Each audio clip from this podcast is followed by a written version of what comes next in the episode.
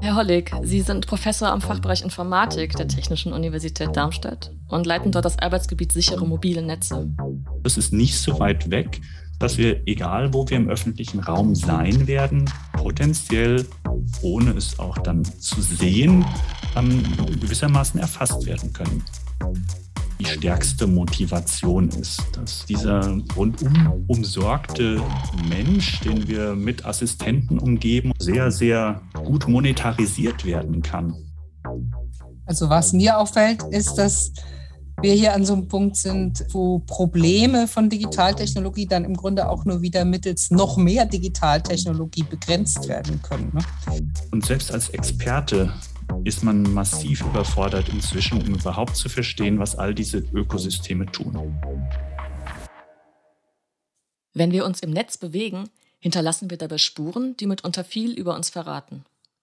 Das stimmt im übertragenen Sinn für das, was wir vor Bildschirmen und an Tastaturen tun, wenn wir online Informationen suchen, arbeiten, spielen, einkaufen oder soziale Netzwerke nutzen.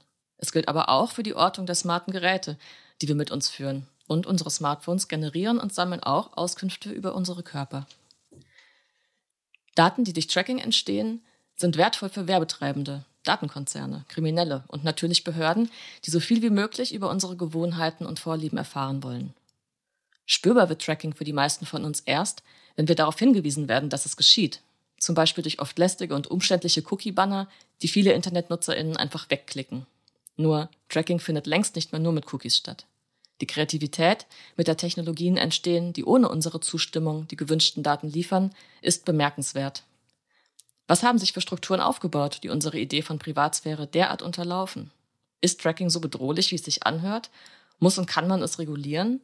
Und was haben wir eigentlich davon, dass regelrechte Tracking-Infrastrukturen entstehen? Als demokratische Gesellschaft und als Individuen? Darüber sprechen wir heute im Digitalgespräch. Wir, das sind Marlene Görger, Physikerin und Technikphilosophin am Zentrum Verantwortungsbewusste Digitalisierung und Petra Gehring, Professorin für Philosophie an der Technischen Universität Darmstadt. Bei uns im CBD-Podcast zu Gast zum Thema ist heute Professor Dr. Matthias Hollig, auch von der TU Darmstadt. Herzlich willkommen, Herr Hollig. Wir freuen uns sehr, dass Sie die Zeit für uns gefunden haben. Ich freue mich auch. Das ist ein sehr spannendes Thema, über das wir heute sprechen wollen. Herr Hollig, Sie sind Professor am Fachbereich Informatik der Technischen Universität Darmstadt und leiten dort das Arbeitsgebiet sichere mobile Netze. Ihre Gruppe befasst sich in verschiedenen Projekten mit Problemen für Verlässlichkeit und Sicherheit von Informations- und Kommunikationstechnik. Dabei nehmen Sie auch negative Folgen in den Blick, die eine immer enger vernetzte digitale Welt für unsere Privatheit hat. Gleichzeitig interessieren Sie sich für Möglichkeiten, aus Vernetztheit gesellschaftlichen Nutzen zu ziehen. Und, auch das sei erwähnt, Ihre Arbeitsgruppe beobachtet, untersucht und versteht insbesondere die Technologien aus dem Hause Apple sehr genau, womöglich deutlich besser, als es Apple lieb ist. Warum das für unser Thema interessant ist, darüber werden wir später sprechen. Erstmal fangen wir aber ganz von vorne an. Heute geht es, wie ich anfangs sagte, um Tracking. Was versteht man aus Ihrer Sicht eigentlich alles darunter? Unter Tracking kann man, wie schon eingeführt wurde, verschiedene ja, Überwachungstechniken verstehen also jeder von uns arbeitet aktuell beispielsweise üblicherweise mit dem Arbeitsplatzrechner, aber wir haben auch Smartphones und ähnliches, die uns umgeben. Und genau deswegen werden wir überall vermessen, unsere Daten werden erhoben und äh, alle möglichen Spuren werden quasi generiert, während wir unterwegs sind. Also Software, die wir im normalen Alltag benutzen, wird versuchen, äh, Datenspuren zu erzeugen aus verschiedenen Zwecken. Webseiten versuchen Datenspuren zu erzeugen, aber insbesondere auch Geräte, die wir mit uns tragen. Das mag eine Smartwatch sein oder das mag eben Mobiltelefon sein, wird kontinuierlich Daten und Metadaten erzeugen über wie wir uns verhalten, wo wir uns bewegen und letztlich damit sehr viel preisgeben über uns. Sind solche Geräte auch direkt dafür gebaut oder passiert das sozusagen nebenbei, weil die, die diese Daten tatsächlich brauchen? Es gab vor so 10, 15 Jahren eine Forschungsrichtung, da hat man in unserer Community gesagt, na ja, wir haben jetzt Geräte, die haben fortgeschrittene Sensoren. Also ein Smartphone hat ja ein Mikrofon, hat auch andere Sensoren. Äh, wir tragen sie immer mit uns herum. Und das wären doch fantastische Sensoren, um die Welt besser zu verstehen.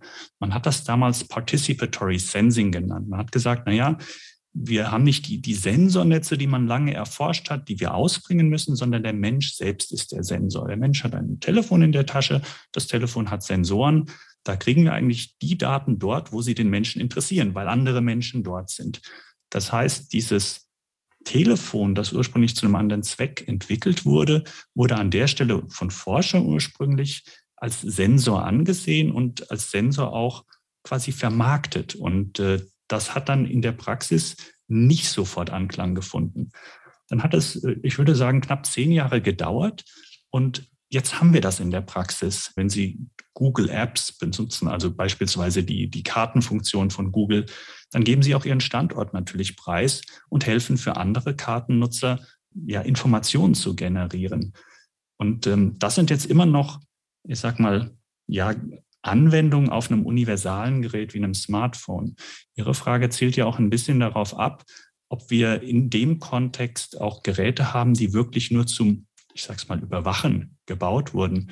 Und ähm, das kann man eigentlich auch bejahen. Also einerseits äh, sehr viel dieser Geräte, die inzwischen Sprachsteuerung unterstützen. Das ist dieses Hey Siri oder andere Dinge sind natürlich kontinuierlich da und überwachen, ob jemand nach ihnen fragt, nach diesen digitalen Assistenten. Oder das kann auch ein Amazon Echo oder ein Google Dot und wie sie alle heißen sein. Das heißt, das sind eigentlich Überwachungsgeräte oder Assistenten, die jederzeit darauf warten, dass ich mit ihnen spreche. Und eine andere Dimension ist nochmal, ähm, das sind sogenannte Finder, also Wiederfinder könnte man das jetzt äh, versuchen auf Deutsch zu übersetzen. Das sind kleine Tracking-Geräte, die nur den Zweck haben, Sachen aufzufinden. Apple hat das vorgestellt, das sogenannte AirTag ähm, bei Apple. Das ist so groß wie ne, eine 2-Euro-Münze, sage ich mal, ein bisschen dicker. Das kann man irgendwo hinpacken und das wird sich periodisch melden, und zwar bei Apple.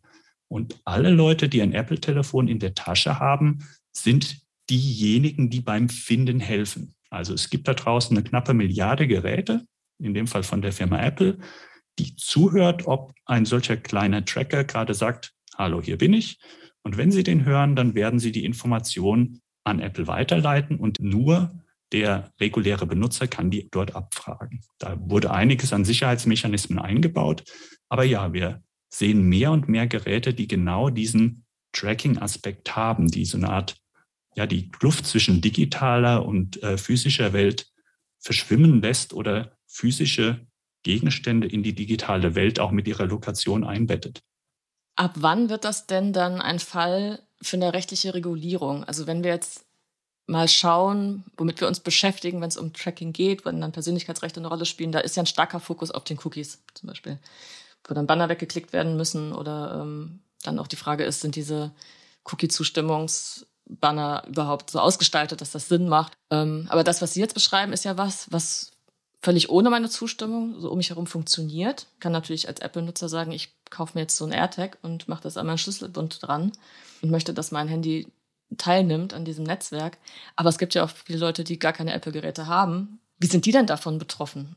Also erstmal an der Stelle, ähm, die Firma Apple hat sich einige Mühe gegeben, muss man sagen, dieses, äh, auf, auf Englisch sagt man dazu Offline-Finding, also dieses Finden, auch wenn Geräte äh, nicht direkt online sind. Dieser Tracker kann eben nicht in ein ganz normales klassisches Mobilfunknetzwerk sich einbuchen. Der kann sich nur in der Nähe bemerkbar machen. Aber Apple hat sich da viel Mühe gegeben, das abzusichern. wir haben uns das sehr gründlich angeschaut. Wir haben auch Sicherheitslücken gefunden. Die sind äh, größtenteils inzwischen behoben von Apple. Aber äh, das ist im Vergleich zu dem, was vorher auf dem Markt war, deutlich besser. Das beantwortet natürlich jetzt noch nicht die Frage. Aber an der Stelle ist es so, wenn ich mich für so ein Gerät entscheide, also so ein, so ein AirTag mir kaufe und mit mir rumtrage, dann ist relativ sichergestellt, dass nur ich die Position dieses Gerätes auch wieder abfragen kann. Da hat Apple eben mit Kryptographie und mit anderen Mechanismen dafür gesorgt, dass das nur der ähm, entsprechende Besitzer dieses AirTags machen kann. Das hindert natürlich jemanden nicht, jemand anderem so ein AirTag unterzuschummeln. Das ist ja relativ klein. Und ähm, dann sind wir natürlich schon sehr schnell in einem Problembereich. Also Stalking ist jetzt ja was, das kennen wir. Und das bekommt dadurch natürlich eine völlig neue äh, Dimension, eine völlig neue Qualität. Das waren früher irgendwie vielleicht unhandliche Dinge, die man äh, sich im Agenten-Thriller vorstellt, die ein Geheimdienst einem unter die Stoßstange klebt beim Auto. Jetzt ist das eine zwei Euro Stück große münzenartige kleine Sache, die ich irgendwo mal so reinwerfen kann. Es ist so, dass Apple auch da Schutzmechanismen eingebaut hat. Also wenn ich selbst Apple-Geräte habe, dann werden die mich warnen, wenn sie längere Zeit ein AirTag sehen, das nicht zu ihnen gehört. Also sie hören das und sagt, okay, vielleicht versucht mich hier jemand zu tracken und äh, sie würden dann entsprechende Warnmeldung kriegen. Aber es ist nicht jeder ein Apple-Nutzer und äh, das heißt, Nutzer von anderen Ökosystemen in, in dieser Welt würden so eine Warnung nicht unbedingt bekommen. Wir haben an der Stelle eine Software entwickelt, die auch für Android, das ist ja das andere große Betriebssystem für mobile Geräte, genau diese Möglichkeit bietet, auch nach diesen Apple-Tracking-Geräten zu suchen in der Nähe. Und wir haben die Software so gebaut, die ist auch frei verfügbar, die ist auch ganz gut angenommen worden. Die haben wir so gebaut, dass sie eben nicht selbst als Überwachungswerkzeug genutzt werden kann, sondern dem haben wir genau die Funktionen gegeben, die versucht, die Privatheit zu erhöhen und eben sowas auffindbar zu machen.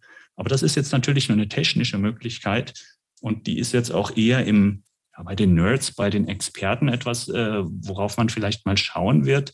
Das ist jetzt nichts, was, was jedermann auf dem Telefon hat. Und es ist auch die Frage, ob das jedermann auf dem Telefon haben sollte und ob es jetzt meine Aufgabe ist zu sagen, um Gottes Willen, ich werde vielleicht überwacht. Mhm. Ich muss mir jetzt Mühe geben, äh, erneut wie in einem Agenten-Thriller nach irgendwelchen Wanzen zu suchen. Also das ist äh, sicher eine Gesellschaft, die Richtung wollen wir nicht. Aber es ist äh, durchaus eine technische Möglichkeit, dass wir in so eine Richtung gehen als Gesellschaft. Also was mir auffällt, ist, dass wir hier an so einem Punkt sind, wo Probleme von Digitaltechnologie dann im Grunde auch nur wieder mittels noch mehr Digitaltechnologie begrenzt werden können. Ne? Also äh, ist natürlich klasse, wenn man jetzt auch jenseits von Apple-Geräten vielleicht so eine Möglichkeit hat, von wem auch immer da platzierte Sender zu finden. Aber wenn ich jetzt zum Beispiel noch gar kein Smartphone habe, dann äh, bin ich sozusagen gar nicht auf dem Level, mich zu wehren mit den gleichen Waffen, so sage ich jetzt mal. Äh, also insofern treibt sich da auch eine Technologie entlang ihrer selbstgemachten Probleme dann immer weiter rein in den Alltag. Das ist richtig. Dieses Ich besitze kein Smartphone, ich bin deswegen auch nicht überwachbar. Das ist etwas, was so nicht mehr gilt. In dem Fall, den wir gerade besprochen haben, wäre das ja jemand versucht, uns gezielt äh, zu überwachen, mit, mit so einem AirTag beispielsweise in einem weiteren Schritt mit Kameras im öffentlichen Raum. Da haben wir viel diskutiert, äh, hier in Deutschland zumindest, in anderen Ländern nicht so stark. Äh, das ist eine Technologie, die existiert und die, wenn man sie dann weitertreibt mit einer Gesichtserkennung oder ähnlichem, auf einmal ein, ein deutlich größeres äh, Risikopotenzial aufweist. Und eine Sache, die aktuell ein, ein heißer Forschungsgegenstand ist bei uns, ähm, das ist das Joint Communication and Sensing, der englische Begriff, also das gemeinsame Kommunizieren und äh, Sensordaten erfassen. Das bedeutet, dass künftig, das ist noch, ich würde mal sagen, fünf bis 15 Jahre von der wirklichen Anwendung weg, äh, ganz normale Funk-Access Points zu Hause oder auch Funkmasten in der Lage sind, nicht eben nur zu kommunizieren, sondern aufgrund der Radiosignale auch beispielsweise Menschen in Räumen zu zählen oder noch genauer auch äh, Vitaldaten von Menschen zu erheben. Sie kaufen sich den neuesten Access Point von der Firma wie auch immer und der kann eben nicht nur äh, die Daten zu ihrem Endgerät schicken, sondern der sieht ja auch, wie die Funksignale sich verhalten, wenn im Raum Dinge passieren. Und der kann ähnlich wie ein Radar bisher verschiedene Informationen erheben. Also das ist ein spannendes Forschungsgebiet im Moment. Und das ist nicht so weit weg, dass wir, egal wo wir im öffentlichen Raum sein werden, potenziell, ohne es auch dann zu sehen, ähm, gewissermaßen erfasst werden können. Im Labor ist man im Moment dabei, da kann man, da kann man Lippen lesen mit so einer Technologie, da kann man Herzfrequenz ähm, messen. Das sehe ich jetzt noch nicht, dass das äh, großflächig im weiten Maßstab funktionieren wird, aber das ist so das Potenzial, das man mit so einer Technik haben kann. Und man selbst ist rein passiv. Also man ist halt umgeben von, von Funkanlagen und äh, über kurz oder lang werden die theoretisch diese Fähigkeit haben. Umso genauer das wird, vielleicht kann ich auch irgendwann Gangmuster erkennen oder wenn das Ding meinen Herzschlag, äh, meinen Herzrhythmus erkennen kann, sehr genau, dann bin ich auch irgendwann wieder identifizierbar über sowas. Also noch ein paar Jahre oder Jahrzehnte in der Zukunft, in der wirklichen Anwendung, aber das zeichnet sich ab. Wer, was sind das für. Ja, genau. Gleiche, ich glaube, wir haben die gleiche Frage gerade. Also, was genau. sind das für Gruppen, die das machen und warum? Also, sie sagen ja nicht, ich möchte jetzt forschen daran, wie ich den perfekten Überwachungsstaat hinbekomme. Wir machen das Überwachungsökosystem. Also, was sagen diese Leute, was die machen? Einige davon sagen, das ist äh, medizinisch wirklich hilfreich. Ich hatte kürzlich eine Unterhaltung mit, mit einem Unternehmen, das auf uns zugekommen ist und das gesagt hat, na ja, man weiß, dass man gewisse Krankheiten erkennen kann, wenn man sieht, wie Leute laufen. Also wenn man, wenn man Gangmuster kennt. Und wenn ich jetzt ein Smartphone in der Tasche habe, modernes Smartphone sagt mir ja vielleicht auch, ob ich eher den linken Fuß belaste oder den rechten. Also wenn man bei einem modernen Smartphone in, in diese äh, Gesundheitsanwendung reinschaut, sieht man oft erstaunliche Dinge, von denen man gar nicht wusste, dass das Gerät sowas mitbekommt oder, oder Schlaf, Dauerlänge, andere Sachen. Und bisher muss man diese Sachen eben mit sich rumtragen. Ähm, wenn man gewisse Krankheiten erkennen könnte, beispielsweise dann in, in einem Krankenhaus-Setup, ohne jemanden mit, mit aufwendiger Sensorik zu verkabeln und die frühzeitig erkennen kann, dann kann das natürlich helfen. Also einige dieser Anwendungen sind medizinisch gedacht und sind dafür gedacht, dann auch in einem, ich sag mal, sicheren Raum, also bei einem Arzt beispielsweise Anwendung zu finden, aber wenn die dann äh, nach draußen in einem, in einem offenen Raum gebracht werden, haben sie auf einmal ein ganz anderes Potenzial. Also die Motivation von vielen dieser Entwicklungen ist an sich eine positive. Ähm, häufig ist das auch sowas wie Komfort kann erhöht werden. Da kann man jetzt drüber streiten, braucht man das? Aber äh, an einigen Stellen sind das Dinge, die äh, ja, wenn ich Schlafstörungen haben oder ähnliches, wenn ich ein Gerät habe, das das erkennen kann, äh, dann könnte ich erstmal dankbar sein. Das ist so die Herangehensweise. Und äh, diese, diese Amazon Echo oder andere äh, smarten Lautsprecher, smarten, auch immer Mikrofone natürlich, gehen auch in so eine Richtung. Auch die untersuchen im Moment, wie sie gewisse ja, Gesundheitsdaten erheben können von Nutzern. Wobei Zweifel sich ja doch melden, wenn man solche Begründungen hört. Also zum einen Diagnosen. Wir gehen ja schon davon aus, dass medizinisch wichtige Diagnosen von Medizinerinnen und Medizinern gestellt werden sollten. Falsch positive Diagnosen durch ein Smartphone müsste man gegenrechnen, wenn man das Gedankenexperiment macht. Ach, ist doch super, wenn man da irgendwie gewarnt wird. Falsch positiv Probleme sind auch äh, schlecht für Menschen und auch schlecht fürs Wohlbefinden und die Psyche. Letztlich wird ein Arzt schauen müssen selbst die Frage, wie früh man vielleicht eine chronische Krankheit sinnvollerweise diagnostiziert wissen möchte, ist ja eine völlig, völlig offene Frage. Also wem nützt es wirklich, vom Handy zu lernen, man habe Schlafstörungen, wenn man selber nicht drunter leidet? Also auch das sind doch ein bisschen oberflächliche Begründungen. Man kann sich kaum vorstellen, dass sich ganze Entwicklerteams über Wochen mit so einer Begründung motivieren und auch nicht weiterdenken. Also ich, ich möchte das jetzt nicht, nicht werten. Ich bin, glaube ich, auch eher kritisch, was einige dieser Dinge anbelangt, obwohl ich ja auf dem Gebiet arbeite. Deswegen interessiert mich auch dieser, dieser Themenaspekt Privatheit. Wie können wir möglicherweise Privatheit so in diese Systeme bauen, dass sie einfach sichergestellt ist? Aber in der Tat, das ist natürlich erstmal ein großer Markt. Also das ist äh, sicher eine Begründung für, für Firmen, da aktiv zu werden. Und ja, ich behaupte jetzt mal, dass das möglicherweise die stärkste Motivation ist, dass äh, dieser ja, rundum umsorgte Mensch, den, den wir mit Assistenten umgeben und anderen Sachen, ja letztlich ja sehr, sehr gut monetarisiert werden kann. Mhm. Firmen, die auch um uns zielsicher mit Werbung zu beliefern, andere Metadaten ähm, einsetzen, an der Stelle sagen, naja, da kann ich ein Geschäft mitmachen. Forscher, die das jetzt vorantreiben, das kommt teilweise auch aus anderen Anwendungsgebieten, wo man sagt, na, jetzt haben wir irgendwie ein Anwendungsgebiet, da haben wir interessante Signalverarbeitung gemacht. Und dann sagt man, oh, das könnte ich doch auch hier anwenden. Also ich sehe, dass da viel gearbeitet wird im Moment und dass man ja, Anwendungen wie autonomes Fahren hat. Man sagt, wenn ich jetzt autonomes Fahren habe und ich äh, habe heute ein Radar und Kameras und ähnliches, um vielleicht zu erkennen, wenn ein Kind auf die Straße läuft. Das kann ich eben besser machen, wenn so ein Kommunikationssystem mir noch zusätzliche Sensorinformationen bietet. Also es sind oft so technische Anwendungsargumentationen, die die technische Entwicklung vorantreiben. Und diese Frage, wie hoch ist das Missbrauchpotenzial und wie würde das in einem anderen Kontext eingesetzt werden, die wird sich, glaube ich, tatsächlich nicht häufig genug gestellt kann man sich natürlich auch vorstellen, weil ein immer leistungsfähigeres Tool oder Werkzeug oder Bauteil ist natürlich erstmal aus Sicherheit auch ein Stück weit faszinierend. Ja. Vielleicht können wir da nochmal zu Apple zurückkommen, weil ich glaube, das passt da ganz gut.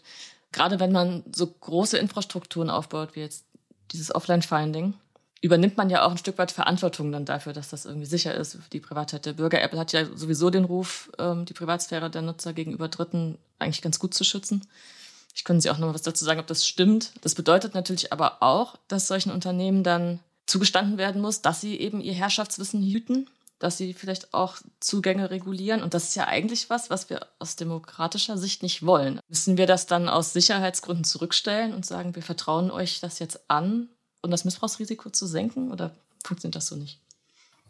Das ist ein, nicht einfach zu äh, diskutierendes Spannungsfeld, würde ich sagen. Ich versuche mal technisch anzufangen und mhm. hangel mich dann vielleicht ein bisschen zum Nutzer hin.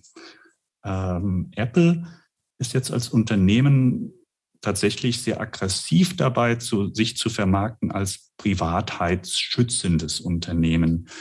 Und es ist so ein bisschen betreutes Wohnen, müsste man, glaube ich, sagen. Also es gibt diesen App Store von Apple. Man kann nicht einfach jede Anwendung auf sein Telefon laden oder auf seine Uhr, sondern Apple kontrolliert das ein bisschen.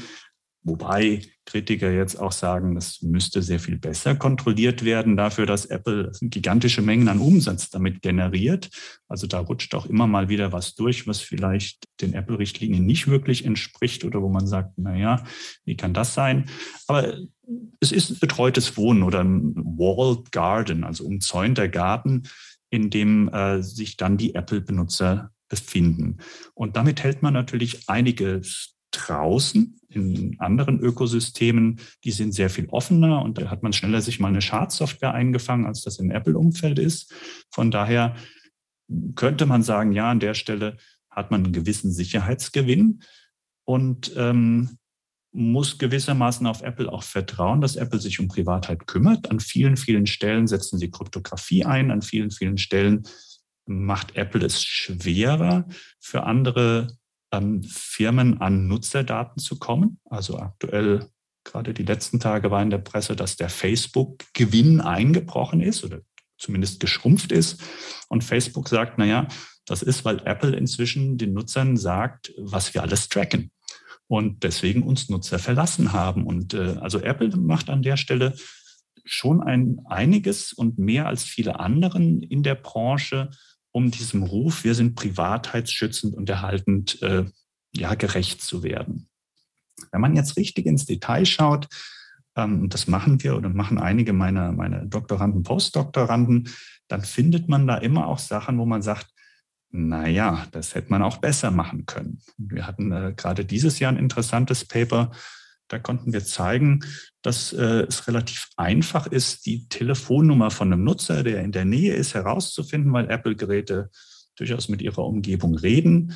Und ähm, wir einen Weg gefunden haben, zu zeigen, naja, diese Komfortfunktion von Apple, dass ich einfach mal eine Datei von einem Gerät zu einem anderen Gerät schieben kann, die verrät auch Metadaten, die man eigentlich nicht verraten möchte. Wir haben auch einen sehr, sehr praktikablen, zusammen mit der Gruppe von dem Thomas Schneider, das ist ein Kollege hier aus Darmstadt, eine praktikable Lösung entworfen, entwickelt, ähm, gebaut, vermessen, die das äh, besser gemacht hätte. Wir haben das natürlich auch Apple mitgeteilt, aber da hört man dann auch mal wieder nichts. Also dann ist Stille. Dann sagt Apple, na, ist das eine Sicherheitslücke?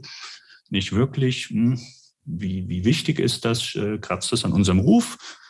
Wahrscheinlich nicht genug. Also diese an sich machbare Lösung, um das nachhaltig Privatheit schützend zu machen, dieses äh, technische Protokoll von Apple, da sind wir leider auf taube Ohren gestoßen bei Apple. Und äh, das ist was, wo man sagt, na ja, da ginge noch mehr.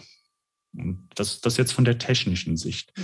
Wenn man das jetzt äh, auf die Nutzer irgendwie rüberbringt, als Nutzer und selbst als Experte ist man massiv überfordert inzwischen, um überhaupt zu verstehen, was all diese Ökosysteme tun. Ich habe ja vorhin gesagt, Apple, das sind mehr als eine Milliarde Geräte, die da draußen sind. Und Leute, die das Privateste diesen Geräten anvertrauen. Das sind Fotos, äh, das sind äh, eben die Lokation, wo das Gerät sich befindet. Das Gerät weiß ja etwa, wo es ist und viele, viele andere Dinge. An der Stelle ist ein sehr großes Missbrauchpotenzial.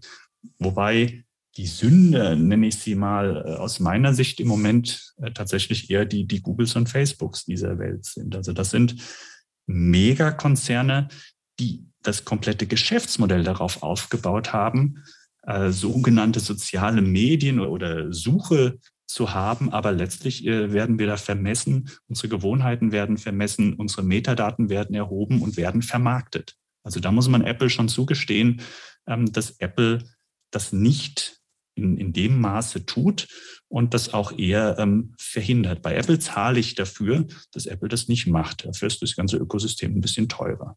Das ist so eine vielleicht vereinfachte Zusammenfassung, die den aktuellen Stand widerspiegelt. Das kann sich natürlich ändern die Zielstellung bei diesen Vermessungsaktivitäten, Sie haben das ja beschrieben. Also inzwischen ist ganz klar, dass man die Produkte sozusagen auch als Sensoren nutzt und in beide Richtungen benutzt, was, was liefert, aber sich auch was holt als Anbieter, insbesondere die an Daten nun wirklich massiv Interessierten. Sie haben eben ein paar Unternehmen genannt. Kann man sagen, können Sie das auch technisch vielleicht irgendwie erspüren? Geht es da primär um den Einzelnen, die Einzelne, also sozusagen Targeting, äh, gezieltes Erreichen eines Individuums? Oder sind das stärker Interessen, die sich auf Tracking von ganzen Gruppen richten und eher so eine Art Typisierung von Gruppen, um sozusagen im Großmaßstab irgendwie Dinge tun zu können? Beides kann man sich ja vorstellen, beides ist ein bisschen unheimlich, aber die, die Stoßrichtung äh, des Trackens ist doch eine sehr unterschiedliche ob man mhm. denken muss, die wollen jetzt einzelne Menschen rausfischen und kennenlernen. Oder es geht um Beforschung von Gruppen oder Profiling von Gruppen. Es ist beides. Also es ist technisch erstmal beides möglich. Ich habe gerade ein interessantes Paper von Kollegen aus, aus Madrid, aus Spanien gelesen, die gezeigt haben, dass bei Facebook man Individuen quasi rausfiltern kann und gezielt adressieren kann. Also wenn Sie bei Facebook Werbung schalten wollen, dann können Sie äh, quasi sagen, wie ich möchte Leute mit hohem Einkommen, ich möchte Leute, die in Darmstadt wohnen, ich möchte Leute, die was auch immer ein Haustier haben. Es gibt Unmengen an Daten, die mit den äh, entsprechenden Nutzern verknüpft sind. Facebook kauft das auch zu. Äh, das sind ihre finanziellen Daten. Das ist, ob sie in einem tollen Wohnviertel wohnen. Das ist ihre Adresse. Und das ist bekannt. Und manche dieser Dinge äh, sind nicht direkt anwählbar. Also wenn ich jetzt sagen würde, ich möchte Petra Gehring auf Facebook eine Werbung schicken, angenommen, Sie würden die Plattform benutzen, dann wird äh, Facebook das nicht zulassen. Aber wenn ich weiß, äh, das sind entsprechend die Hobbys und das ist irgendwie äh, der grobe Wohnort und das sind gewisse Eigenschaften und das sind irgendwelche Präferenzen. Es gibt Leute und Forschung, die gezeigt hat, dass es prinzipiell möglich ist, diese Zielgruppengröße 1 bei Facebook hinzubekommen mit den Attributen, die ich als Werbetreibender auswählen kann. Und auch im US-Wahlkampf wurde das ja diskutiert, dass da sehr, sehr gezielt man gesagt hat, wer sind die potenziellen Wechselwähler? Das ist jetzt eher eine Gruppe. Und ähm, die bespielen wir mit der entsprechenden Werbung. Und äh, damit können wir potenziell die nötigen Stimmen für einen Wechsel erreichen, erzielen. Also beides ist möglich. Und es macht mir eine gewisse Menge an Sorgen, was da einerseits geschieht im Moment.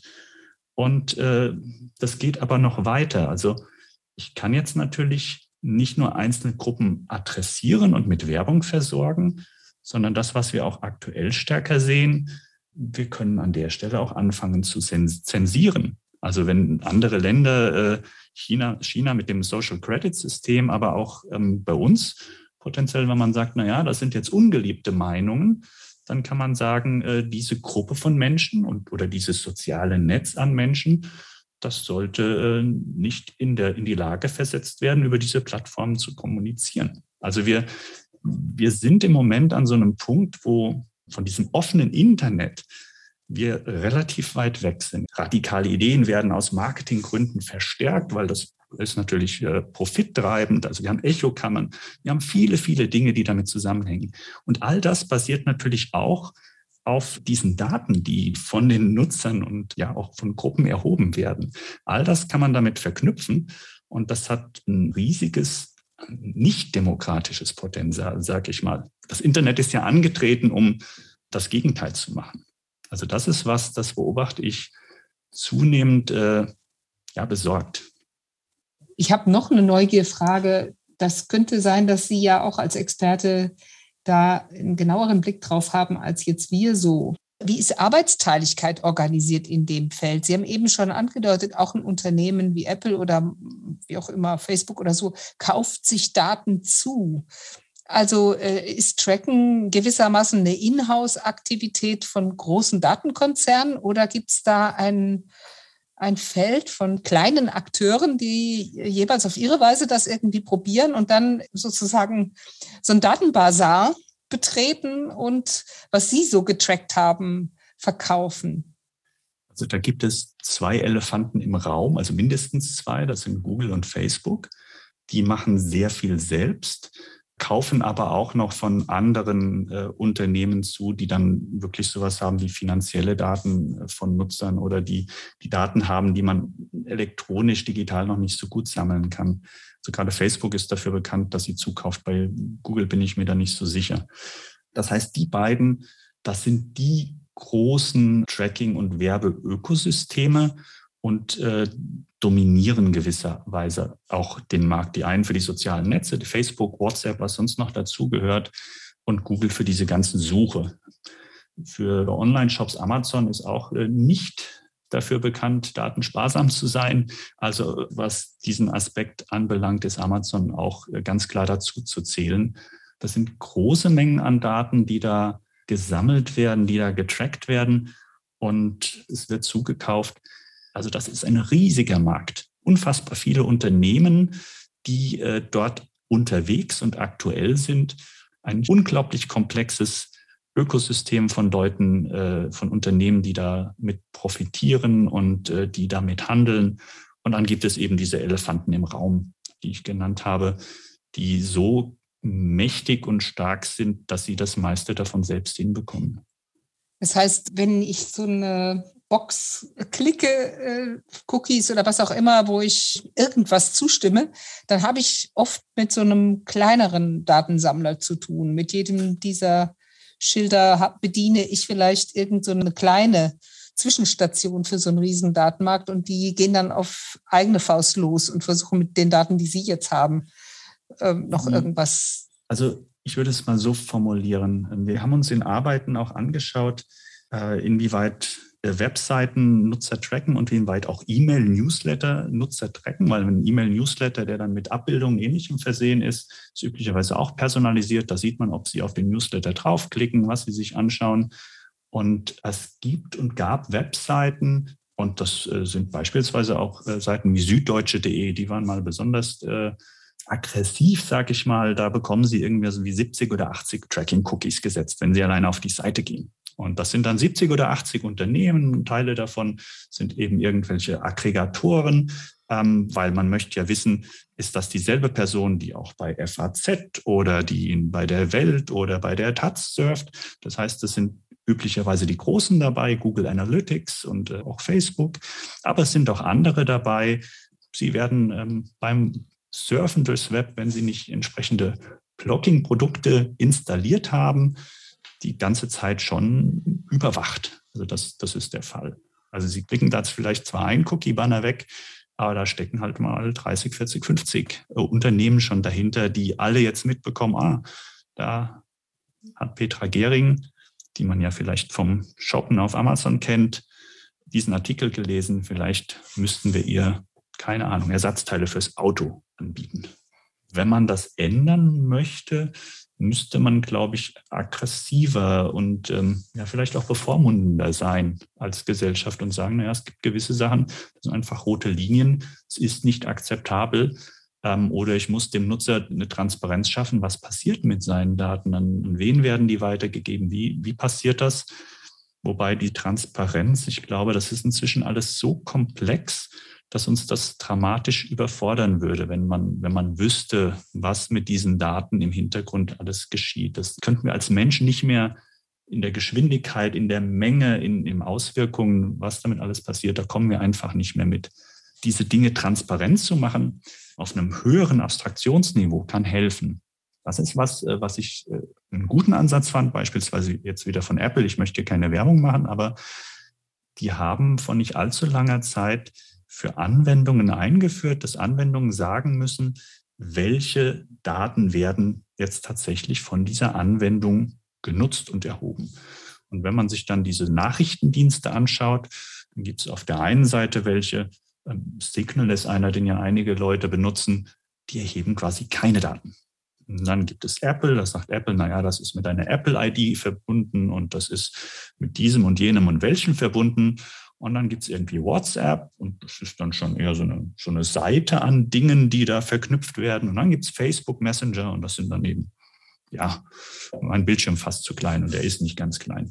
Und ähm, das ist was, wenn man das den Leuten spiegelt und zeigt und transparent macht, dann denken die schon darüber nach. Und als das geschehen ist, sind eben viele Leute von, von, von WhatsApp oder einige Leute, vor allem die, die so ein bisschen sensibler sind an der Stelle, ähm, zu Alternativen gewechselt, wie beispielsweise Signal, oder haben gesagt, jetzt ist es mal Zeit, mein Facebook-Konto stillzulegen. Das kann ja nicht sein. Jedes Mal, wenn ich auf eine Webseite surfe, macht es da Klingelingeling ähm, bei Facebook und äh, die bekommen das mit.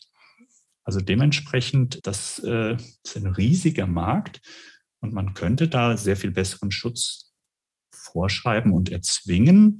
Und das würde bestehende Geschäftsmodelle sicher ändern. Also die müssten sich ändern das fände ich jetzt nicht unsinnvoll. Ob wir das als Kontinent, der äh, regelmäßig behauptet, da dieselben Werte zu haben, hinbekommen, weiß ich nicht. Äh, in anderen Ländern wie den USA ist das keine große Diskussion oder keine so große Diskussion. In Ländern wie China ist es äh, ja so, dass vom Staat her extrem stark all diese Sachen erfasst werden und ja, dass man da ja der der wirklich gläserne Bürger ist und dass das auch ganz klar sanktioniert ist, wenn man sich sozial fehlverhält. Da wollen wir ganz sicher nicht hin. Es sind aber dieselben Werkzeuge, ne? es sind dieselben Daten. Sehen Sie denn eine Chance, dass das Ganze gut ausgeht? Also, dass sich vielleicht, sag ich mal, die Demokratie dieser Überwachungssysteme bemächtigt und die irgendwie in was umwandelt, was sie nützlich findet? Es gibt ja das schöne Zitat, es gibt nichts Gutes, außer man tut es.